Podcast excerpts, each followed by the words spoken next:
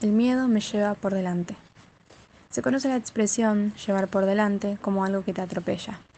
Sí, tal cual, como el miedo cuando queremos hacer casi cualquier cosa.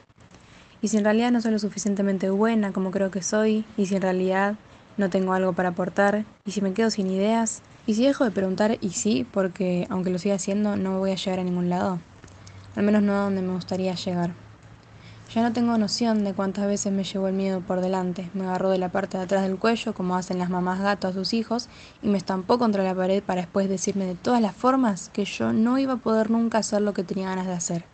Así tuve millones de encuentros con el miedo y sé que vos también. Incluso me lo encuentro ahora mirándome por sobre la pantalla de la computadora. Está frente a mí con un ceño porque me ve que estoy haciendo sin importar todas las advertencias que él me dio y todas las cosas que dijo para lastimarme y atarme a la cama solo a mirar el celular. Sí, lo tengo acá y ahora, y estoy segura de que va a seguir estando conmigo a lo largo de todo este camino, esperando a que me resigne y a que deje este proyecto como tiré a la basura a tantísimos otros. Algunos sin siquiera poder plasmar una sola idea porque en ese momento dejé que mi compañero me arropara en mi zona de confort, haciéndome creer que de esa manera, sin arriesgarme, estaba mejor. Así, por más de la mitad de mis 19 años, el miedo fue el coach de mi vida.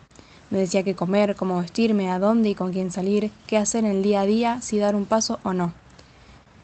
Admito que yo le permití tomar ese rol. Incluso en algún punto de mi vida estoy segura de que se lo asigné. Pero también admito que ya no me sirve de nada. No me está llevando a ningún lado.